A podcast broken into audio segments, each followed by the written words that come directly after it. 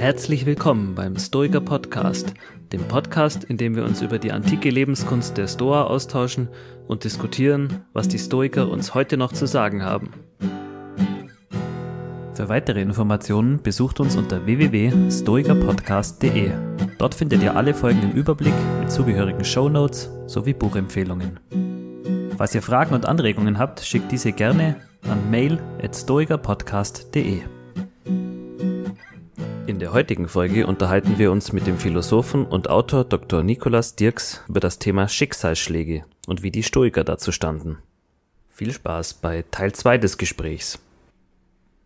Ähm, geht es in, in, dieser Episode ja darum, quasi die, die, den Gehorsam äh, Gotte, von Gottes Anweisung über das moralische Gesetz zu stellen. Das ist also eine Ethik, die sozusagen das Religiöse, das Göttliche über die gegenseitig begründbare Moralität stellt.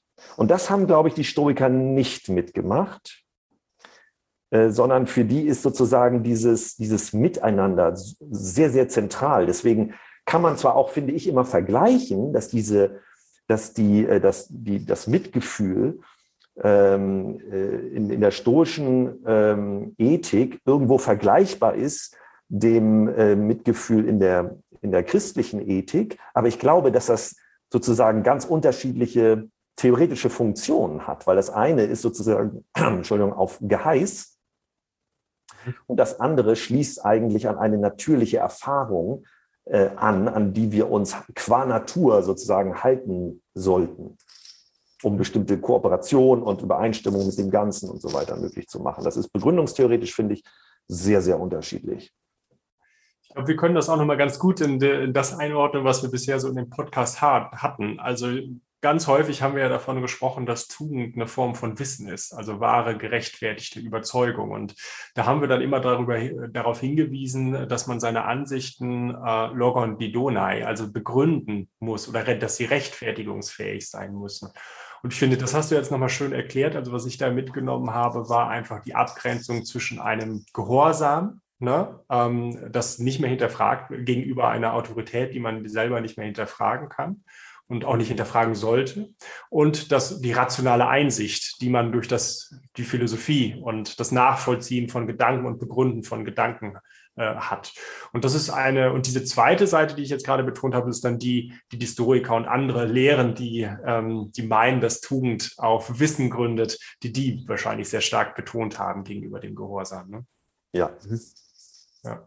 Man sollte das vermutlich nicht so weit ausspinnen, ob das jetzt immer noch äh, heute so ist. Also ich habe viele, viele, Kollegen, die da tatsächlich zum Beispiel über natürliche Theologie oder so reden. Und da geht es natürlich darum, dass man die Dinge, die der liebe Gott von uns fordert, nicht einfach irgendwie aus Offenbarung aus der Bibel abliest, sondern eben auch begründen kann. Ne? Also und das ausgehend von der Lebenswirklichkeit. Aber hier geht es ja um eine problemgeschichtliche Rekonstruktion. Gegen wen sich ja. haben sich die Historiker gewendet? Also man sollte mhm. das, glaube ich, was du jetzt sagst und das, was wir jetzt sagen, nicht nicht so zu verstehen, Religion immer auf der einen Seite, Historiker auf der anderen Seite. Also es gibt auch andere Formen von, äh, von Religion, ne, die nicht nur auf Gehorsam setzen. Würdest du auch ja. so sehen oder habe ich mich jetzt, habe ich das zu salomonisch ausgedrückt? nein, nein, das sehe ich im Prinzip ähnlich. Ich meine, bei den Stoikern, äh, bei den späten Stoikern zumindest, äh, ist ja auch äh, häufiger mal von Gott, also einem Gott, äh, ähm, die Rede.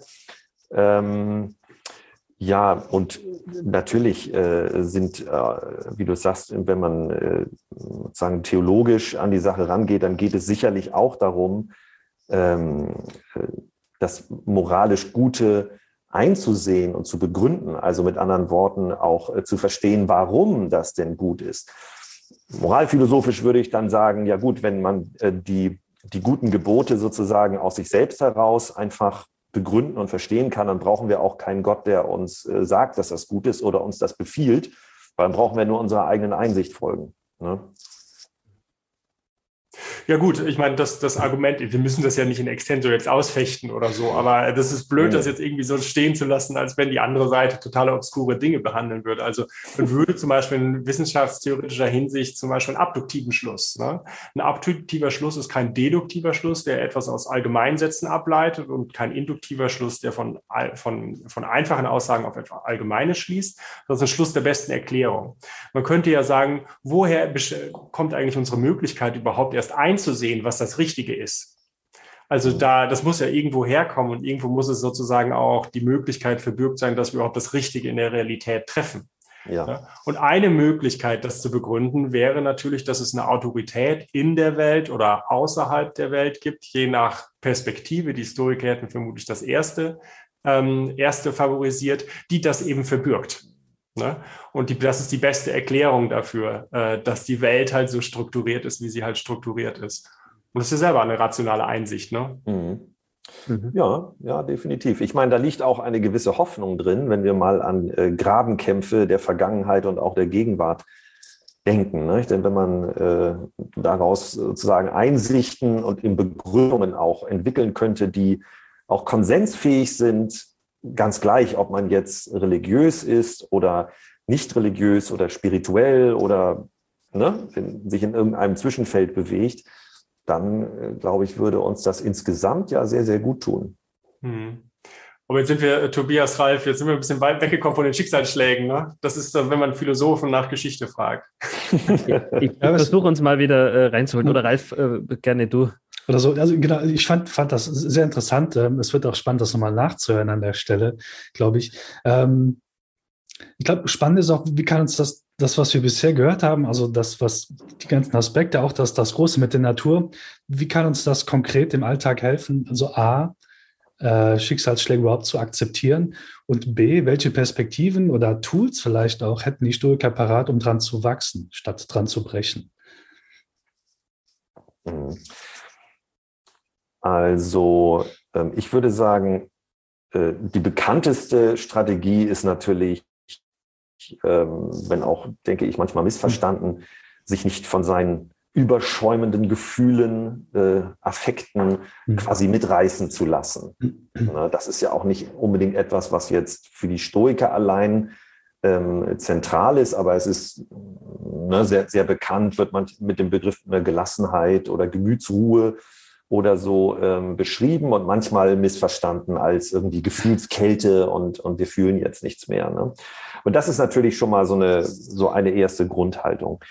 Ich, ich finde, also was ich persönlich sehr lebensnah finde, sind so diese, weil es einfach immer wieder vorkommt ähm, im eigenen Umfeld, nach, nach meiner Erfahrung, ähm, ist, dass man also bei so Schicksalsschlägen erstmal, dass man nicht so aus allen Wolken fällt, im Sinne von, ich hätte nie gedacht, dass mir das passieren könnte oder dass es, ne, dass es sowas im Leben gibt, heißt das so ungefähr. Ne? Denn die mhm. Frage, man hat es sozusagen ständig um sich herum mitbekommen und wenn es einen selbst trifft, dann mhm. kriegt man sich nicht mehr ein vor Selbstmitleid und, äh, und Überraschung ja. sozusagen und verzweifelt. Und man sagt, guck mal, die ganze Zeit schon sind Menschen davon betroffen. Du hast es nicht gesehen.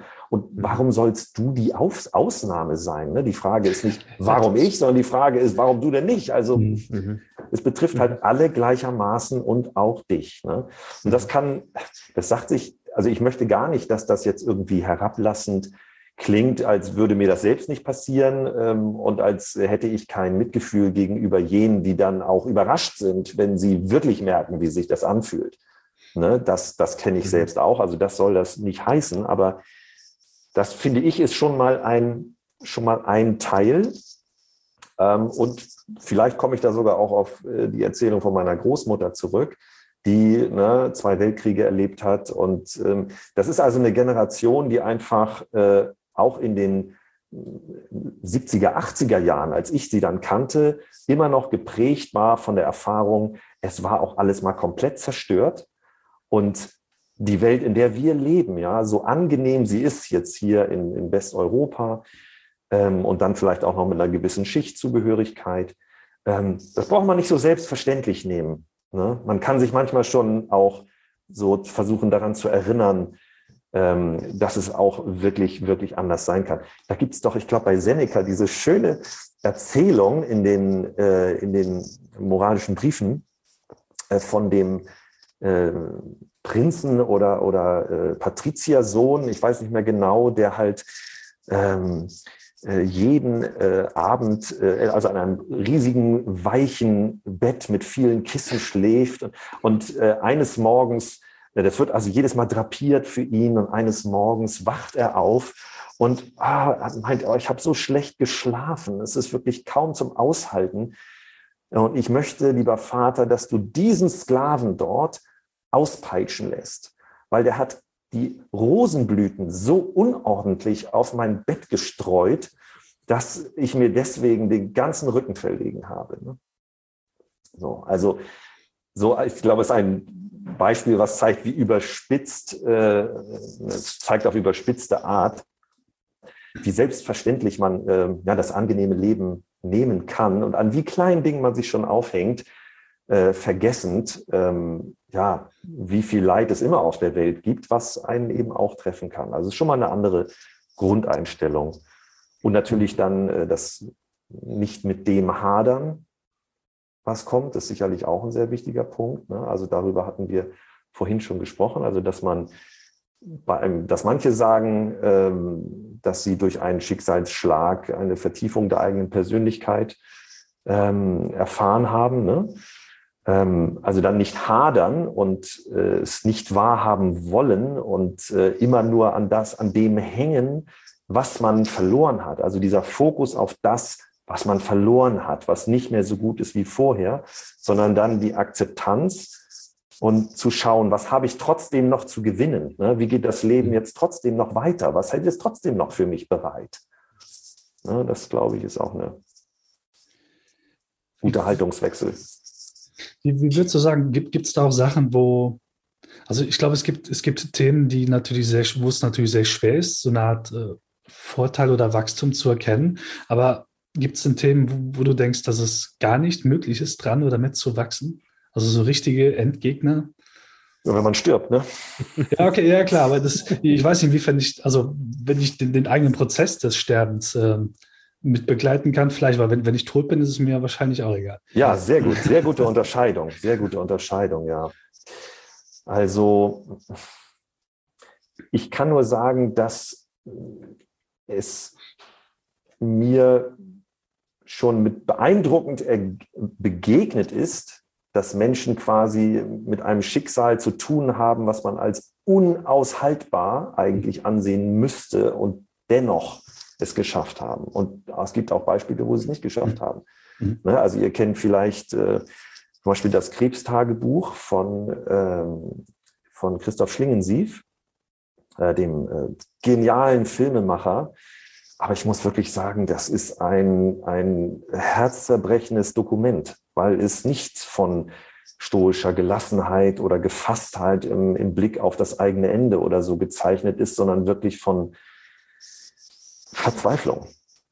Ja, so muss man wirklich sagen. Also da ist, bin ich nicht aus der Lektüre rausgegangen mit, okay, die, diese Haltung gibt mir etwas, so, ne, habe ich gesagt, sondern, oh mein Gott, das tut mir wirklich, wirklich in der Seele weh, wie es dem gegangen ist am Ende. Mhm. Aber andererseits gibt es natürlich auch Beispiele, die sehr, sehr beeindruckend sind. Ich finde ja immer wieder, dass Viktor Frankl da wirklich ganz mhm emotional wirklich auch äh, tiefgehende Beispiele gebracht hat in seinem äh, Buch und trotzdem Ja zum Leben sagen.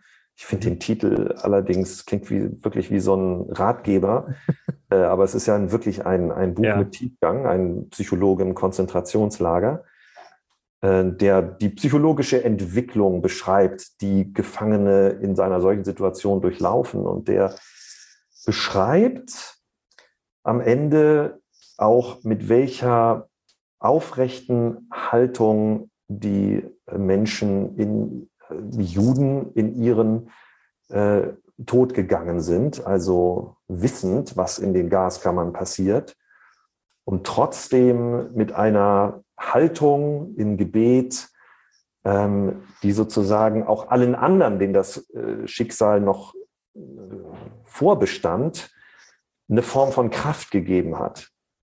Und das ist schon ungeheuer ähm, beeindruckend, natürlich. Mhm. Mhm. Leider, leider muss ich sagen, leider verknüpft Franke das am Ende seines Buches ja auch stark mit dem Glauben. Mhm. Und da habe ich ja grundsätzlich überhaupt nichts gegen. Ähm, nur ich bin selbst kein gläubiger Mensch. Vielleicht ändert sich das ja auch nochmal dann angesichts meines Todes. Wer kann das schon sagen? Aber ähm, ich bin ja auf der Suche nach einer säkularen Variante von dieser Form von innerer Freiheit und Begründung von Moralität. Und das sehe ich bei den Stoikern eigentlich auch, dass sie in solchen Punkten eher eben nicht auf ein religiöses Fundament bauen, sondern eben auf ein natürliches Fundament. Mhm. Man sagen kann, ob das nicht auch irgendwo ich meine, es ist kein Pantheismus, weil sie die Natur nicht für ein personifizierte, ja, für einen personifizierten Gott halten, den man, zu dem man jetzt beten könnte. Aber wenn sie davon sprechen, dass es dort eine gute Ordnung gibt, dann ist das ja mehr als eine naturwissenschaftlich beschreibbare Ordnung. Ne, das, das, ich weiß nicht, wie ihr das seht, aber das hat schon irgendwo auch eine, also soll man es spirituell nennen? Ne, was ist es da, was, was uns da entgegenkommt?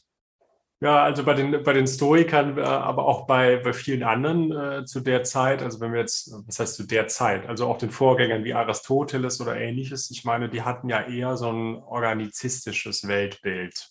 Also ein Weltbild, in dem das Ganze als Organismus gesehen hat, in dem alles seinen Platz hat. Äh, und vor allen Dingen jetzt ein, ein Organismus, der in perfekter Weise dann bei den Stoikern eingerichtet ist. Eben hatte ich ja schon mal die Metapher mit dem Kunstwerk. Und der Stoiker hätte ich jetzt gedacht, in diesem Beispiel von, von Frankel, müsste eigentlich sagen, eine Frage, wie plausibel das ist. Naja, also wenn ich dann sozusagen jetzt auf meinem letzten Gang bin, dann ist das halt im Grunde genommen ein kognitiver Fehler von mir, wenn ich jetzt einschätze, dass das was Schlimmes wäre. Also das ist sozusagen der Lauf der perfekt eingerichteten Welt, die ich da habe. Und indem ich sozusagen dazu Ja sage, ordne ich mich in diesem großen Ganzen ein. Und das ist sozusagen diese Heiterkeit, die da, äh, die da bei den Stoikern ein bisschen mit rausspricht. Das klingt für uns ja beinahe schon masochistisch. Ja? Wie kann man sich irgendwie da, schon, ja. also wie kann das ja. irgendwie heiter sein oder so? Aber ich glaube, das lese ich so ein bisschen aus diesem Weltbild der Stoiker, der perfekt eingerichteten Welt, in die man sich einzufügen hat äh, und dieses sich einfügen ja dann konzeptionell äh, unter diesem Banner Leben gemäß der Natur mhm. äh, gestellt, gestellt wird. Ne? Ich habe aber auch noch mal noch ein Zitat mitgebracht von einem äh, Philosophen, nämlich Bertrand Russell, der eigentlich überhaupt gar nicht äh, so bekannt ist für so ein, äh, für diese Art von Weltbild und das ja auch weit kritisiert hat. Aber der hat zumindest mal herausgestellt, was das sozusagen psychologisch und gefühlsmäßig mit uns macht äh, wenn wir die, uns eingliedern in etwas Größeres Ganzes und so. Und äh, der hat gesagt in The Conquest of Happiness 1930, if you have attained to this outlook, damit meinte er so etwas wie den stoischen Outlook, a certain deep happiness will never leave you, whatever your personal fate may be. Life will be a communion with the great of all ages, and a personal death no more than a negligible incident. Äh, also das klingt ja beinahe zu martialisch, also man geht sozusagen in die Gaskammer und sagt, ja, damit vereinige ich mich mit dem Großen aller Zeiten und ich bin Teil etwas größeren Ganzen. Und das meine ich, das, das müssten die Stoiker sagen. Ich weiß nicht, ob das persönlich ist. Ich weiß nicht mal, ob das philosophisch haltbar ist. Aber das lese ich irgendwie bei den Stoikern raus. Oder was meint ihr? Mhm. Es gibt ja, gibt es nicht irgendwo bei, bei Epikteter so eine Stelle, du sollst irgendwie dich, dich nicht darüber beklagen, wie es ist, sondern du sollst das irgendwie sogar lieben, was gerade ist. Also es würde tatsächlich so klingen, so, so, hey, geil, ein Abgrund. Okay, ne, so, also ich, ich finde es toll, dass jetzt gerade der Abgrund kommt. So, so klingt das mhm. dann, wenn man es wirklich auf, auf die Spitze oder auf den Abgrund ja. zutreibt. Und das ist schon masuristisch vielleicht, ja. Ja, auch mit seiner Schauspieler-Metapher da irgendwie, dass man nicht die Rolle sich aussuchen kann, die man spielt, aber die, die einem zugewiesen wird, die soll man halt so gut spielen, wie es einem möglich ist. In dem Fall ähm, wäre das dann jemand, der eben seinem Ende da entgegenläuft und dann hat man eben diese Rolle zu spielen. Also das ist natürlich, klingt in den heutigen Ohren ja immer sehr befremdlich. Gerade Epiktet, der ist halt auch, äh, neigt ja zur Provokation mit seinen Aussagen. Und äh, das, das in der heutigen Welt, wo bei uns ja Europa, ähm, USA und so dieser Gedanke überall festgesetzt ist mit vom Tellerwäscher zum Millionär, ich kann alles erreichen, das hat ja Epiktet hätte das so nicht unterschrieben. Er hätte gesagt, wenn du Tellerwäscher bist, dann spiel deine Rolle als Tellerwäscher. Mhm. Sicher kann man auch darüber diskutieren. Reif sieht es anders. nee, es ist, es, ist, es ist genau die zwei Punkte, die da so, so gegenüberstehen: dieses vom Tellerwäscher zum Millionär und das akzeptiere deine Rolle. Ähm, also irgendwo müsste ja, müsste ja eine Grenze geben oder mhm. zumindest. Ähm, es, es, klingt immer so, so ergeben, so, hey, ich bin als Sklave mhm. geboren, ich bleibe Sklave. Ähm, mhm. Ich bin dann noch unschlüssig, weil ich den Gedanken noch nicht fortgesetzt habe, ob, ob Stoiker dann die sagen, okay, hier gibt es Entwicklungspotenzial, das nutze ich jetzt. Also ne, ich bleibt der, wie Epiktet ja auch, der ist dann freigelassen, hat das Potenzial auch genutzt, ähm, sich philosophisch zu engagieren. Ähm, und auf der anderen Seite auch die Frage, so in, inwiefern oder wo ist die Grenze oder wann, wann, wann höre ich auf, gegen das Schicksal anzukämpfen und wann versuche ich irgendwie was zu tun? Also irgendwie so dieser Weg, zu, wo ist die Mitte? Eine gute Frage. Deine Rolle könnte ja auch sein, du bist jemand, der vom Tellerwäscher zum Millionär wird. Oder? Ja, genau. Äh, ja. Woher weiß ich das? Wann weiß ja. ich das? Ja, ja. Jetzt ja. Ja, haben wir ja ganz viele verschiedene Themen genannt. Jetzt darf der Nikolas äh, als Gast natürlich das Beste sich genau. rauspicken und äh, daraus was Schönes machen. Ne? Also wir hatten ja das Thema, das ich irgendwie angedeutet hatte, äh, dass vielleicht die historische Metaphysik äh, heute nicht mehr ganz so plausibel ist. und äh, ihr hattet sozusagen ja das Thema, das wir häufiger schon im Podcast hatten, dass der Stoiker nicht einfach irgendwie ein passiver Fußabtreter ist, der in der Welt äh, nicht handelt, äh, sondern dass er schon handelt. Aber wo ist die Grenze zwischen dem Gutheißen des Schicksals und dem Handeln? Ne? Mhm. Mhm. Mhm. Ähm, ja, also ich, äh, ich glaube, dass äh, das ist mir bei deinem äh, Beitrag erstmal, Markus, auch äh, klar geworden, dass ähm, ich glaube, dass die Diskussion, also die metaphysische Diskussion, wie kann man jetzt begründen, dass wir sozusagen, dass, dass die Natur als Ganze Eigenschaften hat, die sie jetzt trotz allem schlechten liebenswert machen. Ich glaube, diese Diskussion ähm, brauchen wir zumindest als späte Stoiker vielleicht gar nicht mehr zu führen. Denn die späten Stoiker, die tun das ja auch nicht mehr so wirklich. Es ist ja fast also zu einem großen Teil ist es ja Ethik mhm. und nicht, nicht mehr so stark jetzt eigentlich Naturphilosophie. Deswegen frage ich mich, ob das nicht die Antwort immer auf diese Fragen, aber wie, wie kann denn, zeig mir doch, dass die Natur insgesamt jetzt liebenswert ist, die Antwort eigentlich immer in eine, in eine, in eine Haltung äh, sich zurückzieht das nicht gegenständlich zu, zu begründen, sondern es immer wieder auf die Haltung zurückgegangen wird und zu sagen, ähm, ne, letztlich äh, sozusagen, ob du es als Ganzes bejahen kannst, das hängt eben von dir ab. Du musst nicht im Außen die Gründe suchen, um sozusagen den Widerspruch zwischen bejahen können und, und schlechtem Schicksal aufzulösen, sondern du musst es in deiner Haltung schaffen. Die Haltung ist sozusagen der, der Trumpf in dem Moment, die Heiterkeit, von der du sprichst. Mhm. Da gibt es bei Seneca auch so, ein, auch so einen Satz, nicht, nicht was, sondern wie du mhm. erträgst, ist von Belang. Das ist auch so ein bisschen dieses, die Umstände, was auch immer, wie schlecht das ist, fokussier dich nicht darauf, sondern fokussier dich darauf, wie, wie du immer wieder damit umgehst. Und dann wird diese ganze Diskussion ähm, die ich auch eben angestoßen habe. Also ist, wie können Sie das begründen und ist das nicht ein Rest mit der Physik und so, die wird eigentlich so ein bisschen aufgelöst. Die wird eigentlich tendenziell weniger relevant, würde ich sagen. Ich glaube das ja nicht, Nikolas. Äh, das müssen wir dann woanders mal ausrichten. Und ich, ich sag dir mal, sag dir mal zwei, äh, zwei Beispiele dafür. Das eine ist, wenn man sagt, Tugend äh, ist Wissen, dann bedeutet das ja auch gerechtfertigte Meinung. Und äh, dann bedeutet das eben auch, dass man seine Ansicht begründen kann. Und mhm. äh, man begründet Ansichten, indem man Theorien aufstellt. Das heißt, wenn ich jetzt ja. im Grunde genommen nur sage, ja, das, ich ziehe mich auf mich selber zurück und ich kann mit folgendem Ereignis irgendwie gut umgehen, dann muss ich eigentlich als Stoiker, um Tugend auszubilden, eben auch begründen, warum ich das jetzt akzeptiere und was nicht. Und das mache ich in der Theorie und in einer sehr ausführlichen Weise als Theorie. Also deren Konzept scheint irgendwie sehr anspruchsvoll zu, gewesen zu sein, wie viel Theorie ich da reinstecken muss.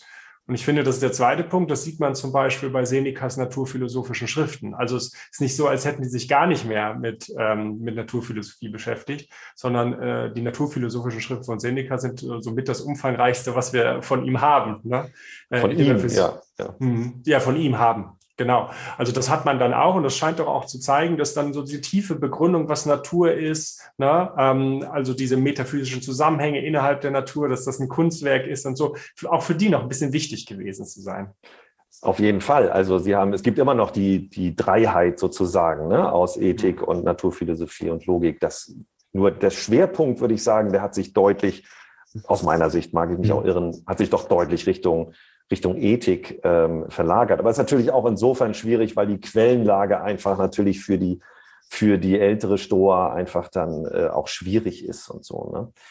Ähm, ähm, was äh, man, man muss vielleicht auch noch mal natürlich unterscheiden zwischen jetzt den wirklich, wenn wir über die eigentlichen Stoiker sprechen und wenn wir zum über Stoizismus sprechen im Sinne jetzt, äh, wie, er, wie er aufgegriffen wurde, teilweise auch heutzutage aufgegriffen wird. Ne? Das ist natürlich klar, dass da, äh, so wie ich das wahrnehme, ähm, sagen im populärwissenschaftlichen äh, Bereich, dass da sozusagen die Ethik sehr, das, was man unter Ethik fassen würde, einfach sehr, sehr stark im, im Vordergrund äh, steht. Ne? Mhm. Und was die, ich wollte noch mal auf das eingehen, ähm, was Ralf und auch Tobias eben äh, diskutiert hatten, nämlich die Frage, ähm, wo ist jetzt diese Grenze und wie bestimmt man diese Rolle? Ne? Ähm, ich möchte mal vorschlagen, die Rolle dort eher als einen Spielraum zu verstehen, den man hat. Also nicht sozusagen meine Rolle als ein äh, sozusagen deterministisch eindeutig gedachtes äh, Ding, wo ich sozusagen einfach nicht von, nicht von abweichen kann und das, ähm, so, das muss ich dann mal hinnehmen. So kann man es leicht denken, ne? weil zum Beispiel Beispiele ja. auch wie der Hund, der hinter dem Wagen mit der Leine herläuft und dann gewürgt wird, mhm. solange er nicht mhm. mit dem Wagen mitläuft. Das, das mhm. scheint das so ein bisschen nahe zu legen. Ne? Aber mhm. ähm, vielleicht muss man das auch nicht, weil ähm, wenn man sich so vorstellt, dass man einen bestimmten Spielraum hat, nur man kann eben, man muss eben diese Grenzen des Spielraums, äh, die muss man halt akzeptieren. Ne? Also Epiktet in der damaligen Zeit, er wusste natürlich als Sklave, dass das etwas ist, was nicht wie äh, bei uns im Mittelalter einfach qua Geburt festgelegt war und dann war es quasi unmöglich, da äh, eigentlich nochmal rauszukommen, sondern es war eben etwas, da konnte man reingeraten, da konnte man auch wieder rauskommen.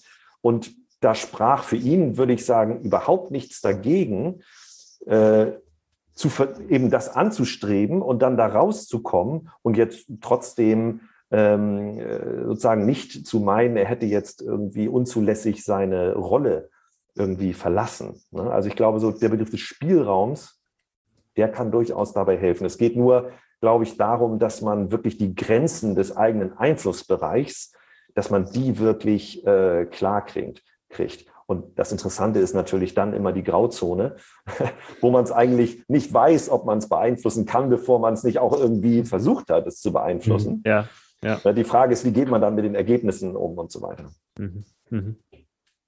Das gefällt mir gut mit dem Spielraum, ja. Mhm.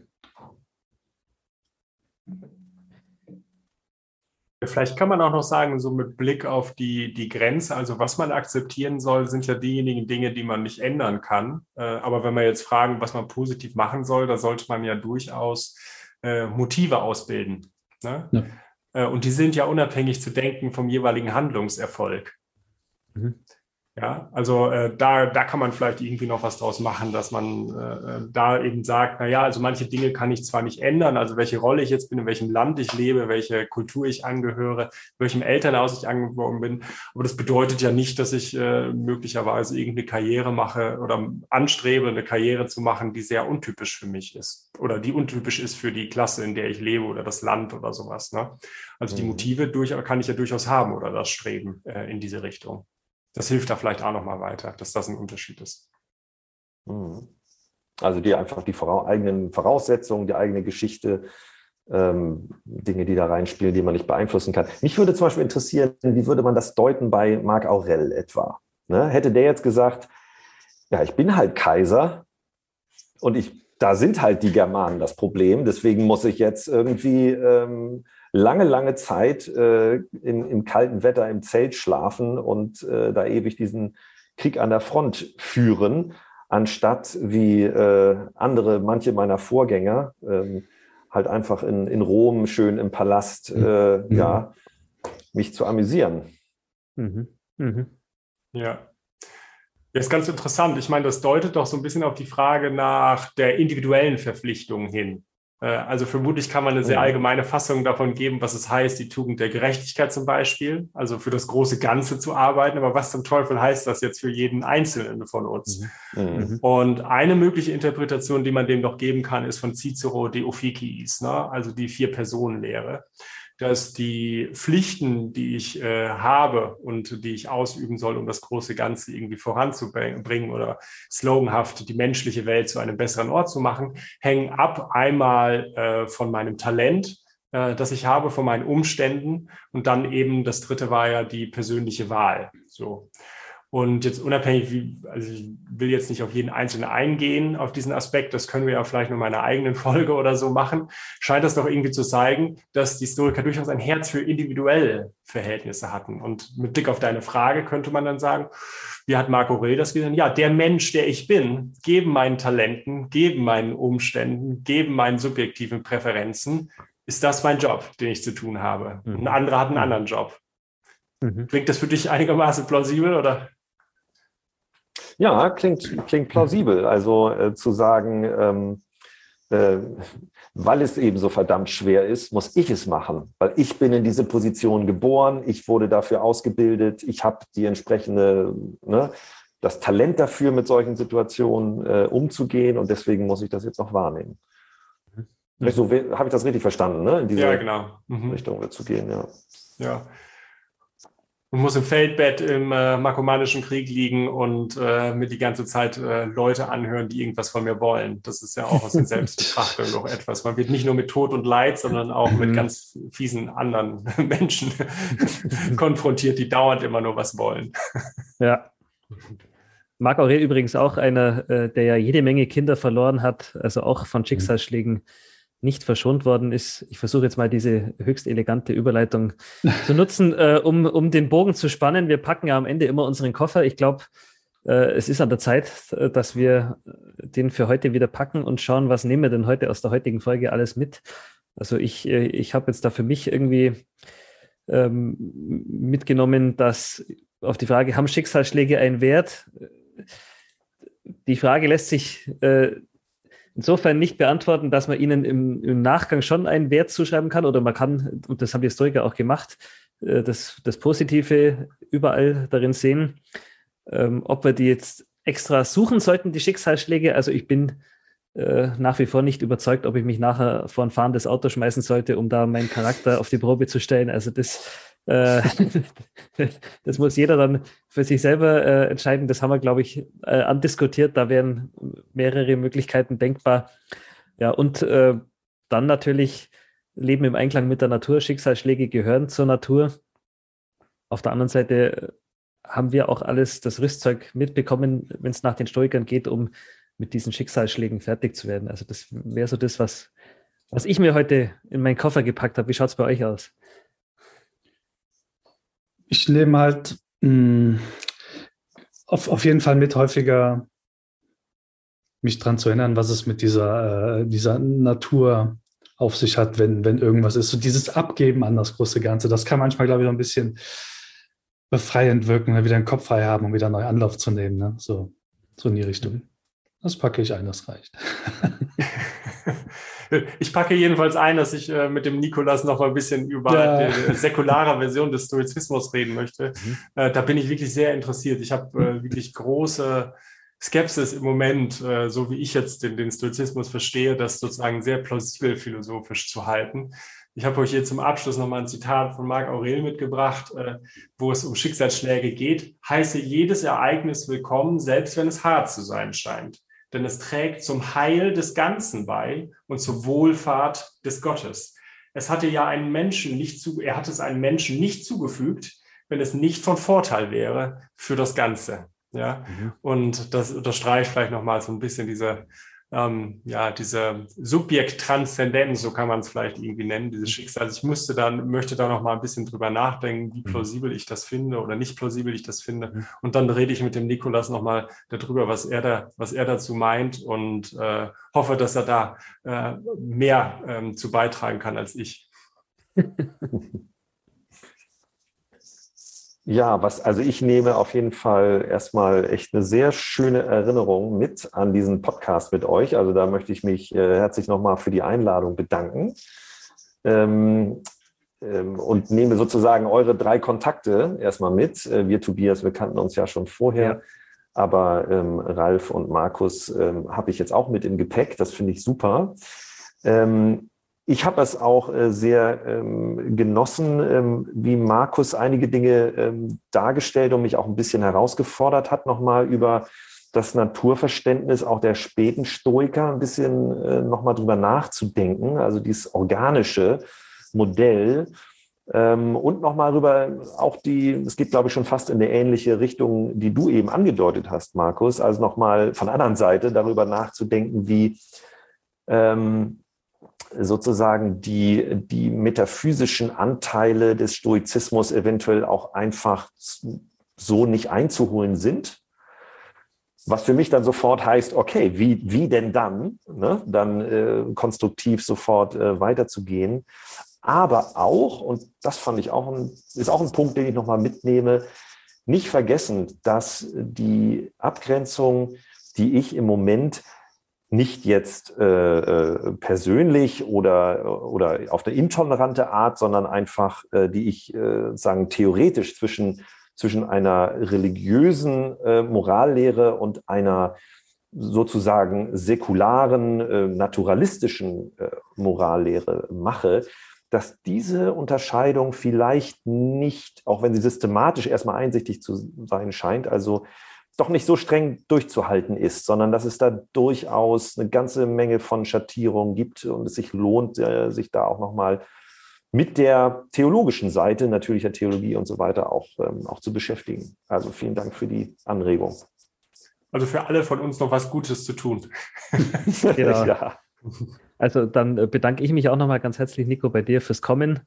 Und es freut uns natürlich, dass es dir Spaß gemacht hat. Und damit erkläre ich die Lage der Stoiker für heute hinreichend erörtert. Ja. Macht es gut. Ciao. Sehr gut. Tschüss. Ciao. Tschüss. Vielen Dank fürs Zuhören beim Stoiker Podcast.